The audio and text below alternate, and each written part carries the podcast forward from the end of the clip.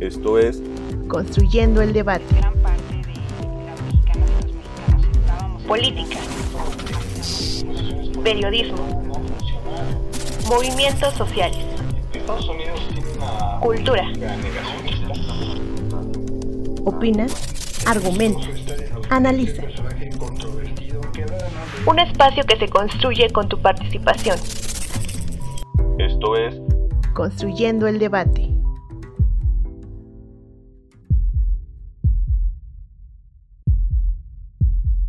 El pasado 10 de marzo, y tras varios días de intensas negociaciones, se llevó a cabo un acuerdo para el restablecimiento de las relaciones diplomáticas entre Irán y Arabia Saudita. Esto fue posible gracias a las conversaciones entre el jefe de Seguridad Nacional de Irán, Ali Shamkhani, el asesor del Consejo de Seguridad Nacional de Arabia Saudita, Mosaed bin Mohammad al-Ayban, y el jefe de la diplomacia china, Wang Yi. Dicho acuerdo establece que ambos estados reabrirán sus respectivas embajadas dos meses posteriores al pacto, la reanudación de su acuerdo del 98, el cual está destinado a fomentar los lazos en los ámbitos económico, comercial, de inversión, técnico, científico, cultural, deportivo y de la juventud. Por su parte, ambos deben respetar la soberanía del otro, no interferir en asuntos internos y reactivar un acuerdo de cooperación en materia de seguridad firmado el 17 de abril de 2001. Durante muchos años, estas dos naciones habían luchado por el poder y la influencia regional, además de imponer en el mundo musulmán la supremacía de su propia rama del Islam. Cabe resaltar que este pacto se había buscado durante varios años. Una de las primeras veces fue en abril de 2021, en donde Irak había acogido una serie de reuniones entre ambas naciones. Si bien dieron algo de esperanza, estos se detuvieron dadas las elecciones iraquíes. Posteriormente, en enero de 2022, por primera vez en seis años tras la ruptura de las relaciones, Teherán envió a tres diplomáticos a Raid como representantes ante la Organización de Cooperación Islámica. Pero fue en China, bajo cuyos auspicios se ha firmado el deshielo entre los países, lo cual significa una victoria diplomática para China en una región del Golfo que durante mucho tiempo se había considerado parte del dominio de influencia de Estados Unidos. Por su parte, la Cancillería china subrayó que Pekín no persigue ningún interés egoísta en Oriente Medio, respeta el estatus de los países de Oriente como los dueños de esta región y se opone a la competencia geopolítica en Oriente Medio. China es un promotor de seguridad y estabilidad, un socio para el desarrollo y la prosperidad y un defensor del derecho de Oriente Medio a través de la solidaridad. Por su parte, el secretario general de la ONU, Antonio Gutiérrez, comentó que las buenas relaciones son esenciales para la estabilidad en la región del Golfo, además de que ha expresado su agradecimiento a China por albergar las recientes conversaciones. Este acuerdo tiene un gran impacto en las relaciones diplomáticas entre Teherán y Raid, además de visualizarse implicaciones positivas no solo a nivel bilateral, sino también regional e internacional. Con información del país, CNN en español, BBC, Neutral y RT, mi nombre es Sofía Gamboa y estás escuchando Construyendo el Debate.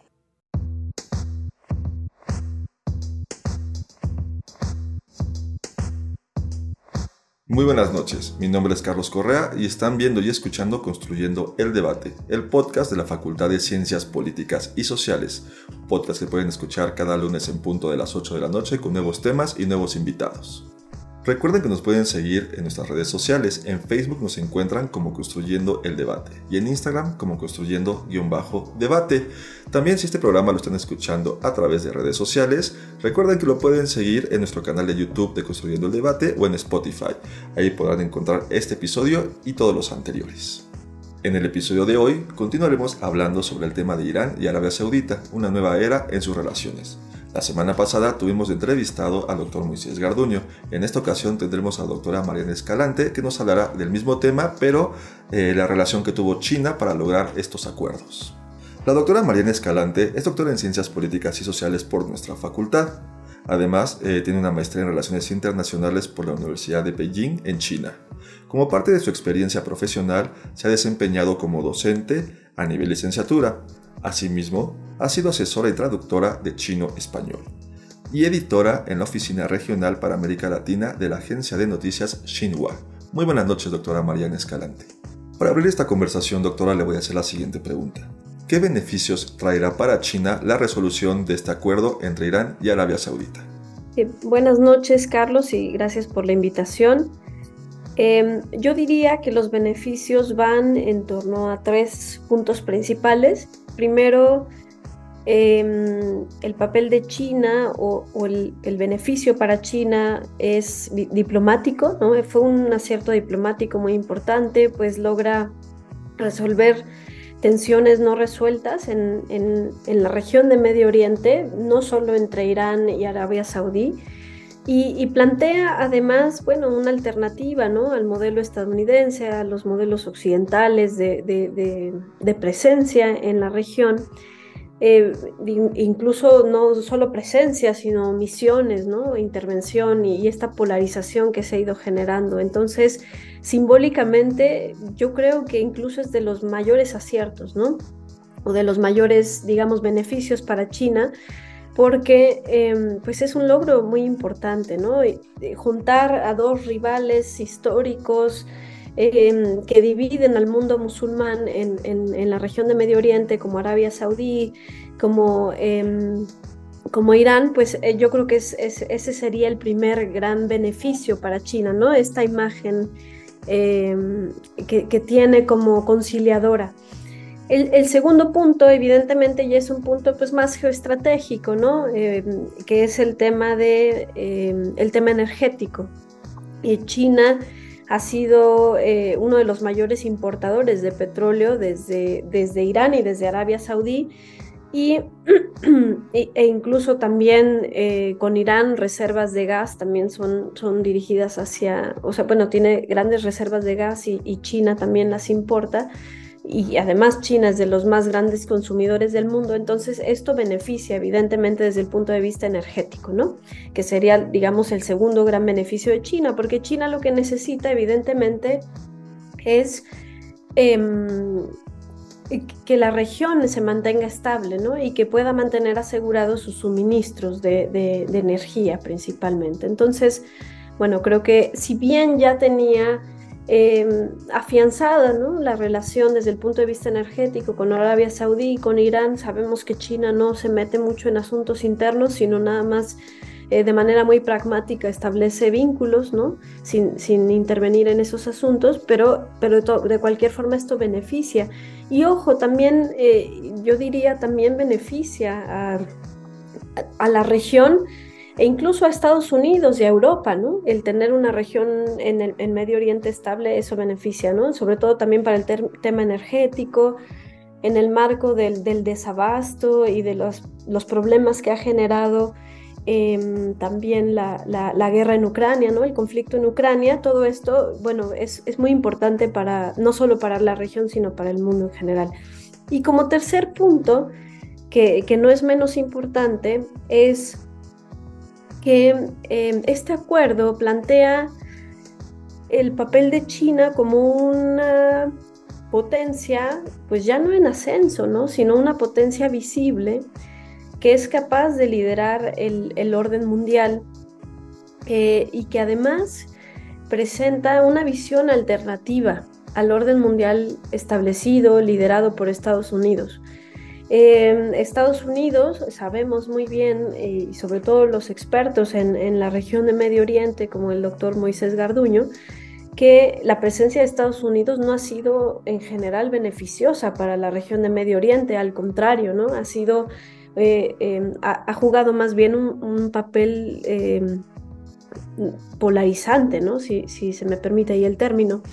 Entonces, lo que China está haciendo es, eh, pues de cierta forma, o al menos es la imagen que quiere proyectar, es que está desempeñando un papel constructivo en la gestión de los puntos conflictivos de la región, ¿no? Entonces, yo creo que eso es, eso es muy importante. Gracias por su respuesta, doctora. Es muy interesante lo que nos comenta, nos ayuda a clarificar mucho el papel que tuvo China en estos acuerdos. Y aquí solo quiero rescatar algunas ideas que nos acaba de mencionar. Estos acuerdos ayudan a resolver tensiones no resueltas por la intervención occidental en esta región. Es un logro histórico para China conciliar estas dos naciones históricamente enemistadas Y además no podemos dejar de mencionar que a China le conviene que la región esté estable. Pero además, esto beneficia a Europa en cuestión de los energéticos. Y China se está mostrando ante el mundo ya no como una potencia emergente o en ascenso, sino como una nación capaz de liderar al mundo. Y esto nos da pie a hacerle la siguiente pregunta, doctora. ¿De qué forma afectó la injerencia extranjera, en particular la de Occidente, en la relación entre ambos países? Em, sí, justo eh, en el caso de Irán, por ejemplo, sabemos que, la injerencia extranjera occidental ha adoptado principalmente la forma de sanciones económicas, presiones políticas y, bueno, en el marco también del programa nuclear iraní, ¿no? Em, las sanciones económicas obviamente han tenido un impacto eh, significativo en la economía de Irán y la, han aislado de la comunidad internacional. Aquí em, el papel de China ha sido muy importante porque ha tenido una relación evidentemente, eh, como sabemos, muy estrecha con Irán, pero ha abogado sobre todo por el multilateralismo en la solución de la cuestión nuclear iraní jugó un papel muy importante en el Plan Integral eh, de Acción Conjunta, eh, eh, firmado en 2015 con, las otras potencias ¿no? mundiales, con Alemania, con Estados Unidos, Francia, Reino Unido y Rusia. Y, pero sabemos que en 2018 Estados Unidos se sale de este acuerdo ¿no? y, deciden volver a imponer sanciones a Irán, volver a aislarla y frente a ello China y, bueno y también los países de la Unión Europea decidieron implementar otras formas de, em, pues de intercambios comerciales como el, mecanismo Instex em, para facilitar el comercio con Irán y eludir de cierta manera las sanciones estadounidenses, ¿no? Entonces, eh, bueno, China en este sentido ha expresado su apoyo para reactivar el acuerdo eh, nuclear y también ha pedido a Estados Unidos que, que, vuelva a formar parte, ¿no? Entonces yo creo que en este sentido eh, contrasta la presencia o la injerencia extranjera en el caso de Irán, ¿no? Y en el caso de Arabia Saudí, pues sabemos que Arabia Saudí ha sido un, digamos, un, sobre todo con, respecto a Estados Unidos, ha tenido una relación cercana, aunque al mismo tiempo, ¿no? Se le ha criticado mucho por por violaciones a los derechos humanos, por el conflicto en Yemen también y las tensiones, eh, perdón, no, las tensiones, por, eh, bueno, sí, las tensiones que surgieron por el asesinato de, un periodista muy sonado hace un par de años, eh, Jamal Khashoggi, ¿no? Entonces, Estados Unidos tiene, por un lado, intereses cercanos a Arabia Saudí, también, por supuesto, interesa el petróleo, pero por otro lado, también está este tema de los derechos humanos, que sabemos que Estados Unidos siempre habla de derechos humanos y, muchas guerras han sido en nombre de los derechos humanos, ¿no? Entonces, bueno, ahí también hay un doble discurso, como, como lo sabemos muy bien. Em, entonces, eh, China juega eh, un papel importante frente a esta, esta injerencia, ¿no? Em, y no solo, no solo hablar de las tensiones entre Irán y Arabia Saudí, que, Estados Unidos, eh, llámese Occidente, bueno, Europa igual han creado estas, estas diferencias, esta polarización, como mencionaba anteriormente, sino también han creado desconfianza entre China y países de Medio Oriente, ¿no? O sea, la relación con Irán, si bien ha sido cercana, también siempre es tensa porque está el factor de Estados Unidos presente, ¿no? Presionando a China por también imponer sanciones a Irán.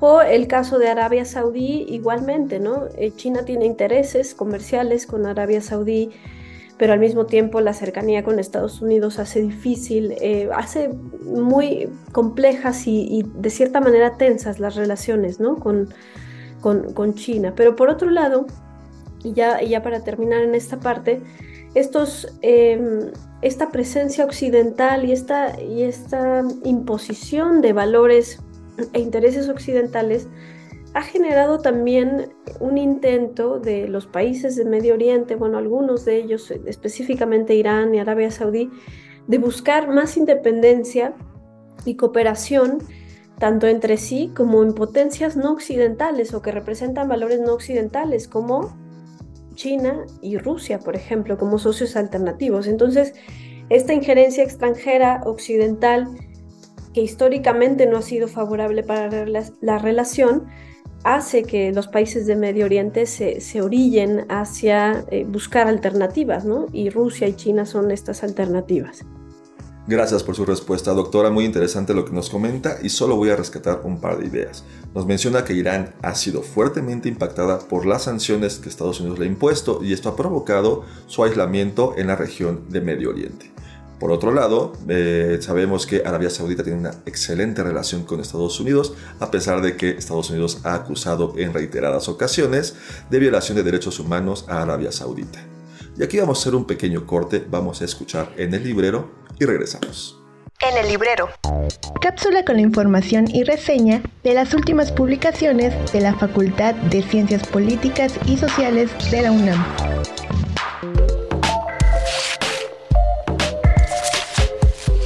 La pandemia por COVID-19 en el 2020 es algo que todos tenemos muy presentes hoy en día. Todos la vivimos, la padecimos y hasta la sufrimos de alguna u otra manera.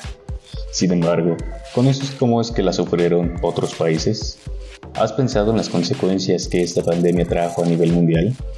En el libro El Gran Desconcierto, las regiones internacionales y la crisis de 2020, aborda el tema de la pandemia a partir de análisis y reflexiones de los distintos autores sobre los efectos regionales de esta crisis y las políticas tanto nacionales como regionales para hacerle frente a esta pandemia.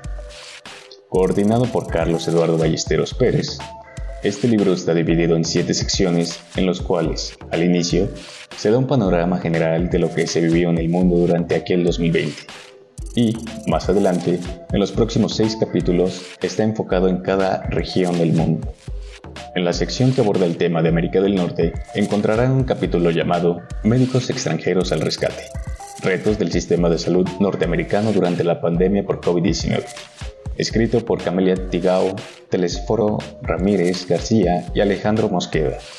En este se aborda que desde hace años el personal médico en la región de Norteamérica ha sufrido una escasez de personal, sobre todo en las regiones rurales y remotas de los países que conforman esta región. De igual manera se habla sobre los médicos extranjeros que vinieron a nuestro país y que lejos de contrarrestar la xenofobia que existe en nuestra sociedad, se mostró la discriminación que existe hacia los extranjeros. Más adelante, en la sección que habla sobre el continente africano, en uno de los capítulos llamado África frente a la crisis mundial de 2020, escrito por Hilda Varela Barraza, se nos habla sobre cómo es que la pandemia llegó a aquel continente, además de contarnos cuáles fueron los primeros países a los que llegó esta dicha enfermedad.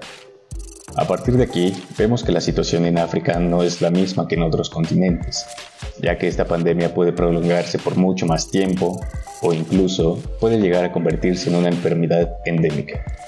Podemos ver que esta enfermedad no solo afectó a las personas más pobres de esos países, sino que es algo más general para la población, incluido las personas más ricas, cosa que en otras regiones es difícil de ver. Recuerda que puedes adquirir esta publicación en el Departamento de Publicaciones de la Facultad, ubicada en el edificio G, planta baja, o en la librería de la Facultad, ubicada en la planta baja del edificio C, a un costado de la cafetería. O también puedes escribir al correo electrónico suscripciones políticas.unam.mx para mayores informes de esta y otras publicaciones de tu interés. Mi nombre es Arturo Pérez y continúa con nosotros.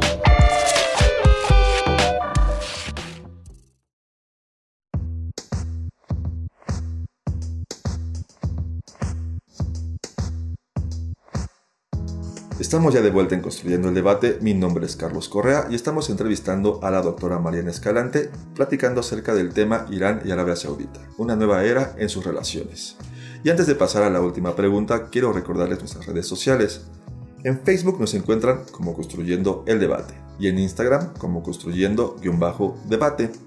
También si este episodio lo están escuchando en redes sociales, recuerden que lo pueden encontrar en nuestro canal de YouTube de Construyendo el Debate, así como en Spotify. No olviden suscribirse, regalarnos un like y compartirnos con sus amigos y familiares. Bien, doctora Mariana Escalante, le voy a hacer la última pregunta para ir cerrando este episodio. ¿Cuáles serán las acciones que se llevarán a cabo posteriormente del acuerdo y qué futuro ve para la región? Sí, bueno, aquí es, eh, siempre es difícil aventurarse, ¿no? A, pensar eh, o, hacer predicciones sobre, sobre el alcance, pero sí podemos decir, eh, digamos, varios aspectos, ¿no? Em, bueno, evidentemente fue un acuerdo histórico y quien lo promovió y, lo auspició fue Beijing, ¿no? Entonces creo que esto es, es como una señal de que algo está cambiando.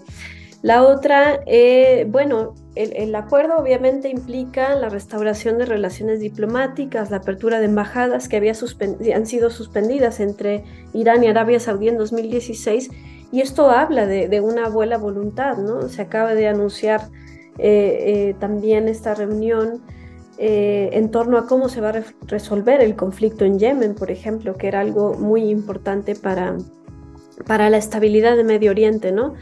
Puede ir desescalando las tensiones, la resolución de conflictos no solo en Yemen, sino también en Siria, en donde Irán y Arabia Saudí han apoyado bandos opuestos, ¿no?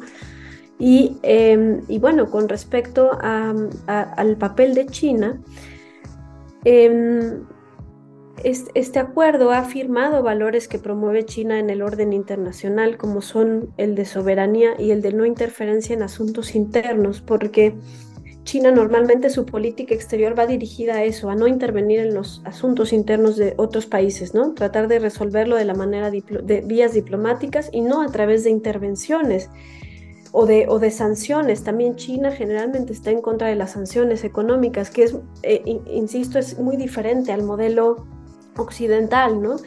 De, resolver los conflictos. Por otro lado, pues, ¿qué, podemos ver? el asegurar para, para, China y, bueno, y para el mundo, ¿no? La estabilidad de los suministros de petróleo para quienes tienen em, estos acuerdos directos con estos países Em, esto puede encauzar también que sigan las negociaciones del acuerdo nuclear iraní. Eh, China va a jugar un papel también muy importante. Y por supuesto también pues, eh, va a afectar los intereses eh, de Estados Unidos ¿no? y el papel predominante en la región. Digo Estados Unidos, también Europa, pero Europa ha sido un poco más colaborativa en este sentido. ¿no? Y otro tema muy, muy importante que, implica a China es que eh, China está animando a los estados de la región a realizar ventas de energía, ¿no? Bueno, de, petróleo, de energéticos principalmente en yuanes chinos. Y, em, y, bueno, esto está ocurriendo pues ya con varios, eh, varios casos en el mundo, ¿no? No solo en la región de Medio Oriente, eh, vemos que recientemente eh, estuvo el presidente de Brasil, eh, Lula da Silva, en, China, ¿no? Y justo hablando sobre el tema del yuan, ¿no? ¿Por qué tenemos que comerciar en dólares, ¿no? Esa es de las grandes como, como em, digamos, proclamas de esta visita. Entonces, pues sí, el yuan está y, la presencia de China en la región está, está generando pues este tipo de mensajes, ¿no? Hacia, hacia el dólar. Y, eh, bueno, digamos que todo esto está enmarcado en una idea o en una iniciativa de, China, del presidente Xi Jinping, eh, esa iniciativa global de seguridad, en donde se afirman justo principios eh, muy digamos, universales, pero que China eh, insiste, ¿no? Eh, resolver diferencias de seguridad eh, por medios pacíficos, la no, como mencionaba, ¿no? ¿no? a través de sanciones, no a través de intervención, por supuesto, respeto a la soberanía e integridad territorial, entre otros aspectos, ¿no? Entonces está enmarcado en una política exterior china sí determinada y en un contexto global en el que, bueno, el yuan sobre todo insisto, está em, tomando mayor terreno ¿no? para, realizar acuerdos comerciales, específicamente con Irán, con Arabia Saudí, pero también con otros países, como lo comentaba em, anteriormente. ¿no? Entonces, em, creo que esto también será muy relevante. Y, bueno, y me falta decir, perdón, también se ha invitado a, Irán y Arabia Saudí a unirse a los BRICS, que también eh, recientemente se ha hablado mucho de esta de esta iniciativa, de este esfuerzo por contrarrestar la, presencia de, los intereses del grupo de los siete, Y bueno, y, creo que también va a ser importante, ¿no? Irán ya está en pláticas también para ser parte de la Organización de Cooperación de Shanghai, muy importante en temas de seguridad. Y bueno, Arabia Saudí pues, probablemente se unirá también a estas iniciativas, ¿no? Que son principalmente iniciativas promovidas eh, por China. Entonces, hay que estar atentos a cómo se va desenvolviendo esta participación. Gracias, doctora. Eh, aquí voy a rescatar algunas ideas que me parecen muy importantes de lo que nos acaba de mencionar. Que Beijing sea quien haya logrado este acuerdo muestra a China como un protagonista en la región y en el mundo en general. Se muestra como un país muy diplomático y no como una nación que promueve sanciones a diferencia de Occidente. Hemos visto además a una Unión Europea más cooperativa con Irán, ya que el tema de los energéticos pesa mucho. Además, vemos que la moneda china, el yuan, ha empezado a ganar terreno frente al dólar, ya que muchos acuerdos comerciales se están haciendo ahora a través de esta moneda. Doctora Mariana Escalante, le agradezco nuevamente haber estado con nosotros y esperamos tenerla de vuelta en otro episodio. Claro que sí, un gusto y, gracias por la invitación. Y también agradezco a ustedes por habernos visto y escuchado. Recuerden que nos pueden seguir en Instagram como construyendo-debate y en Facebook como construyendo el debate. También nos pueden seguir en nuestro canal de YouTube y en Spotify con el mismo nombre. Recuerden suscribirse y regalarnos un like. Este podcast fue producido por la Coordinación de Extensión Universitaria, a cargo de la maestra María Auxiliadora Sánchez Fernández. En la producción, su servidor, Carlos Correa Escajarillo. Asistentes de producción, Sofía Gamboa y María El Cabello. En la producción de la cápsula informativa, Kayeli González y Brandon Rodríguez. Edición y ensamble, Sofía Gamboa. Diseño e imagen, Ángel Alemán y Elio Orozco. Se despide de ustedes, Carlos Correa Escajarillo. Que tengan una excelente noche.